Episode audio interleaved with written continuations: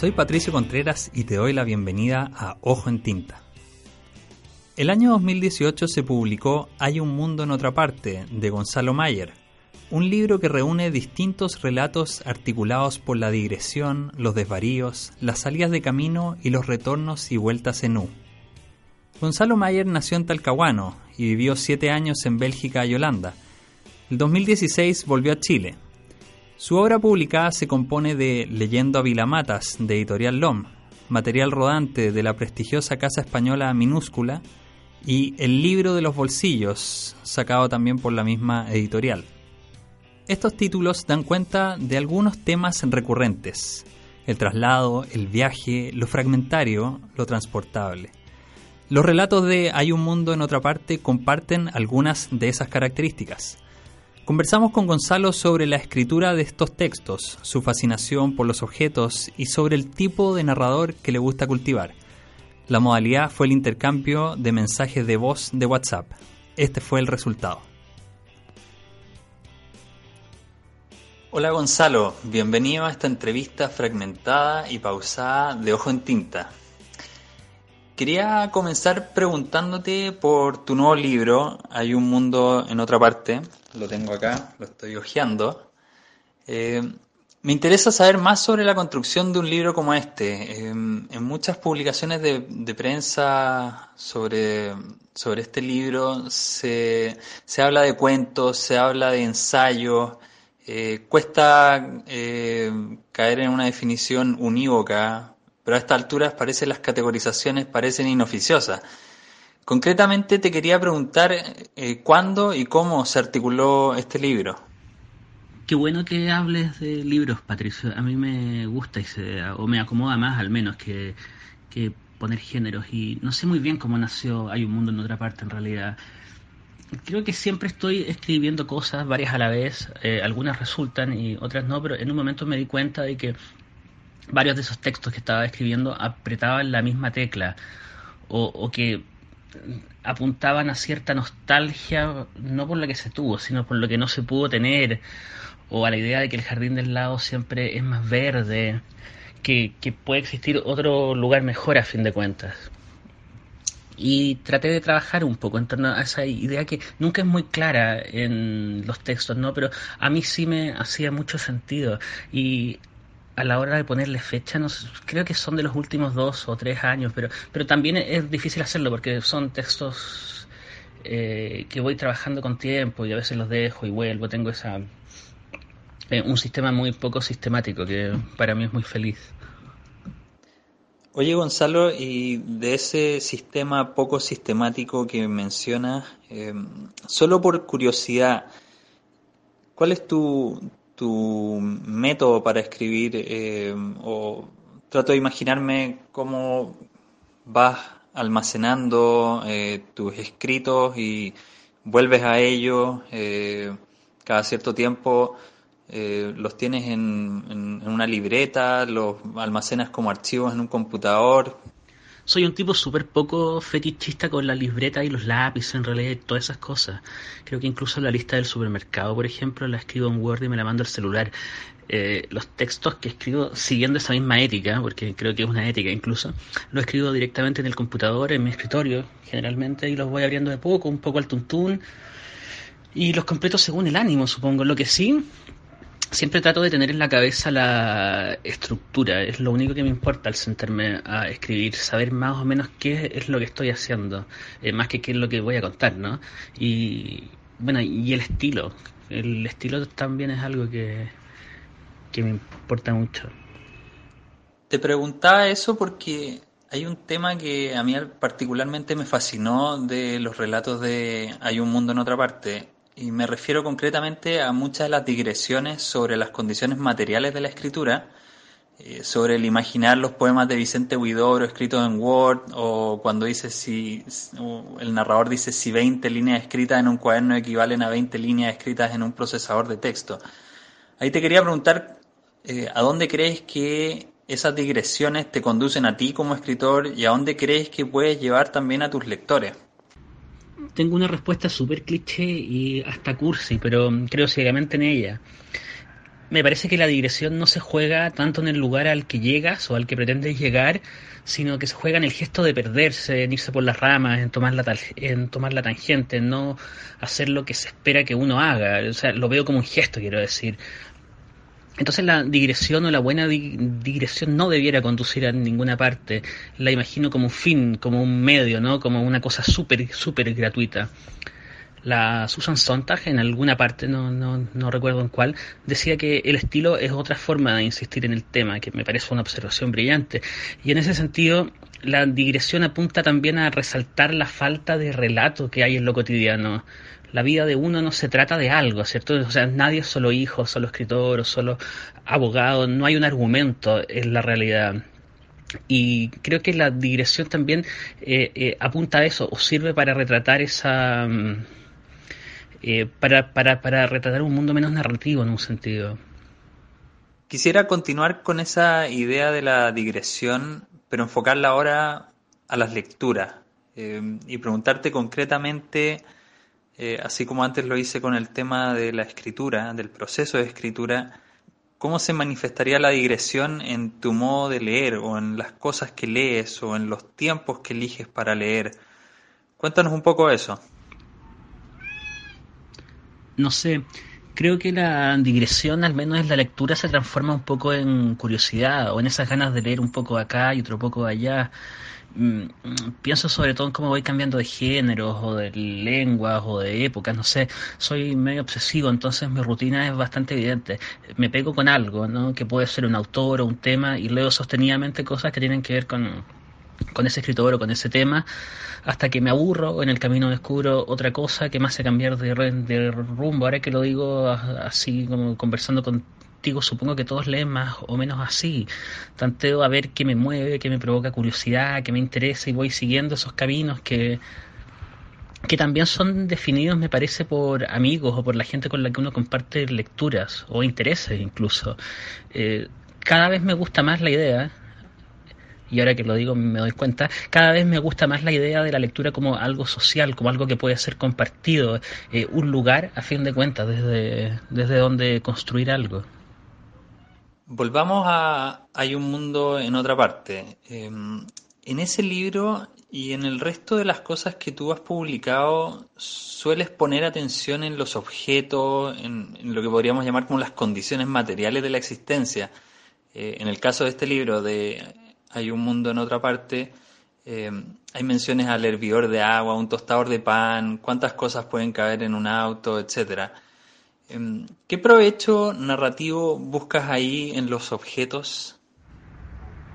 No sé si busca un provecho realmente. Ahora creo que entiendo a dónde apuntas, pero me parece que es una forma de acercarse al mundo, un poco una cosa que me sale bastante natural, es un, es un modo de ver, digamos. Eh, y es tan sencillo que me interesan las cosas que tengo cerca. Solo puedo escribir de las cosas, no te diría que puedo tocar, pero sí con las que me relaciono cotidianamente no sé si me termino obsesionando con muchas de esas cosas, pero sí le termino dando bastantes vueltas a la idea del auto, ¿no? del hervir de agua.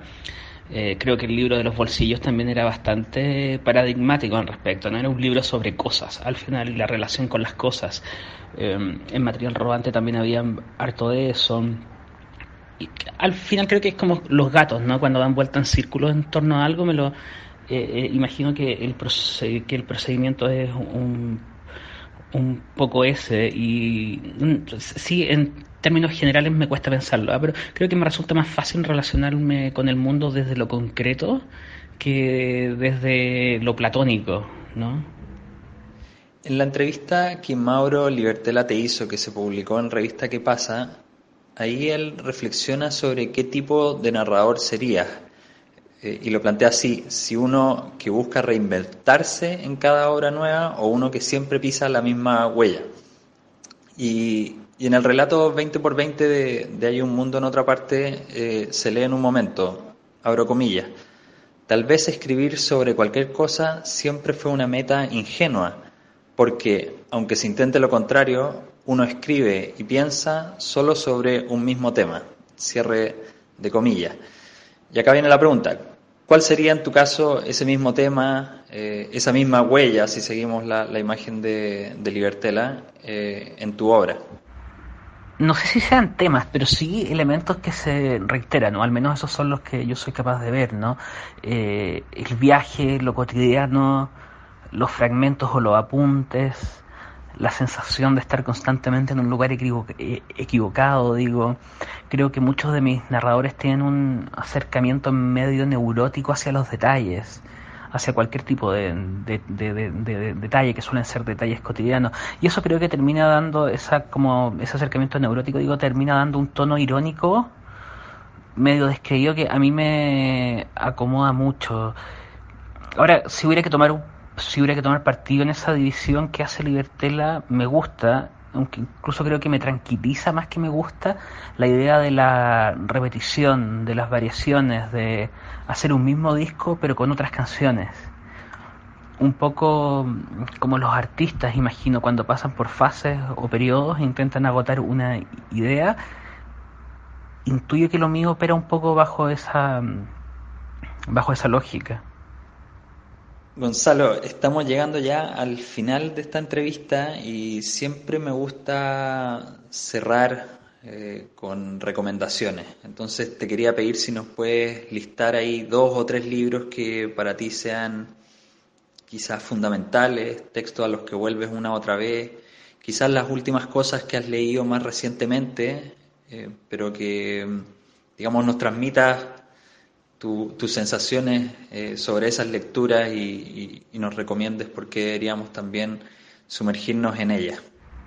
No sé si pueda escoger libros en general que me han marcado, ¿no? o sea, suelo cambiar de opinión cada, cada cinco días, iba a decir, pero puede ser cada menos. Entonces, lo que se me ocurre es, dame un segundo, estoy yendo hacia mi velador y lo que saldré por la tangente, digamos, contestando qué es lo que estoy leyendo ahora. Eh, suelo leer varias cosas al mismo tiempo, como lecturas, como en tándem, digamos, lecturas paralelas. Tengo El sexo que habla, de Osvaldo Lamborghini, que es un, son cuatro ensayos realmente sobre una exposición que hubo de Lamborghini en Barcelona hace un par de años, de haber el 2015, el 2016, y trae unos ensayos de Aira, de Alan Pauls, de Beatriz Preciado, eh, y está entretenido, trae mucho, es como sobre la obra gráfica de, de Lamborghini, sus collage porno y todo ese cuento, como subía en Barcelona a fin de cuentas. Eh, también tengo Cualquier hombre es una isla, ensayos y pretextos de Mario Montalbetti, que son, bueno, son ensayos, ¿no? básicamente sobre literatura y Montalbetti suele tener esos flachazos de genialidad que hace que, sea muy entretenido leerlo, pero no lo he terminado tampoco. Tengo hace mucho rato sobre el velador eh, Mariano Blatt, Mi Juventud Unida, eh, que es su poesía reunida que salió en Mansalva el año pasado, creo, el antepasado. Eh, es uno de mis poetas argentinos favoritos y lo voy leyendo de a poco para que no se acabe. Tengo también a medio leer Lucinda, la pista que falta, de Bruno Cunio, con y, o sea, que viene editado junto a Paisajes y Pantallazos de Natalia Bavarovich, y que es un ensayo y un texto sobre la obra de eh, Natalia Bavarovich, la pintora chilena. Daniel Link, la lectura Una vida. Eh, a mí me encanta Link, soy fanático a muerte de Link y este es un libro que sacó hace poco, debe ser su último libro, sobre su biografía como lector, digamos. Y bueno, y es Link, Link está siempre muy bien. Y también tengo, este sí no lo he abierto, este es el único de la pila que no he mirado. Tengo Objetos a ti de la María Negroni, que salió solo con caja negra. Eh, me gusta mucho María Negroni, me gusta mucho eh, cómo se aproxima a los textos, digamos, cómo se aproxima la literatura desde un lugar súper incómodo, ajeno como el libro de poemas clásicos, ajeno al libro de ensayos clásicos, como que ese, tanteo que va haciendo Negroni me interesa mucho. Y eso es lo que tengo ahora en el velador para no responder lo que debía responder. No hay problema, Gonzalo. Se entiende, se entiende, pero también te agradezco digamos, el, el ejercicio de, acercarnos a las lecturas que están más a la mano en este momento.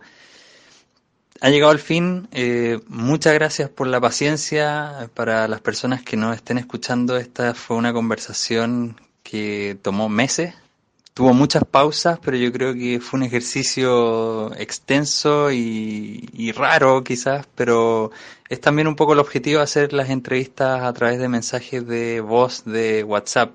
Así que Gonzalo, te, te agradezco eh, la generosidad, la paciencia y te dejo ahí la última palabra para que te despidas quizás de las personas que nos están escuchando o nos van a escuchar.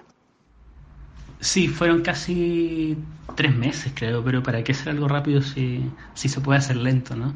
Eh, igual es culpa mía, o sea, fue culpa mía, una vez más, digamos. Eh, soy muy malo para contestar los mensajes de voz, me siento un poco, no sé, un poco ridículo hablando solo. Eh, pero nada, estuvo súper bien, Patricio, muchas gracias y saludos a todos los ojos entintados que han llegado hasta esta parte de la entrevista. Chao, chao.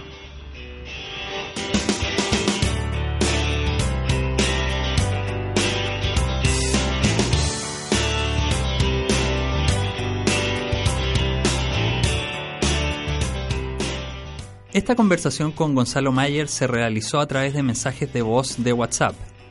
El primer mensaje se envió a las 5 de la tarde del martes 22 de mayo de 2018. El último a las 4.53 minutos del viernes 17 de agosto de 2018. Fue un diálogo que se prolongó por casi tres meses. Si te gustó esta entrevista, compártela. Si quieres, nos puedes seguir en redes sociales. Estamos en Twitter, Facebook e Instagram con el mismo nombre, Ojo en Tinta. También puedes revisar nuestro sitio web ojoentinta.com, donde publicamos reseñas, entrevistas y otros temas relacionados con el libro y la lectura. Además, en nuestro canal de YouTube puedes revisar completas las tres temporadas de nuestro programa de televisión. Eso ha sido todo, saludos y buenas lecturas.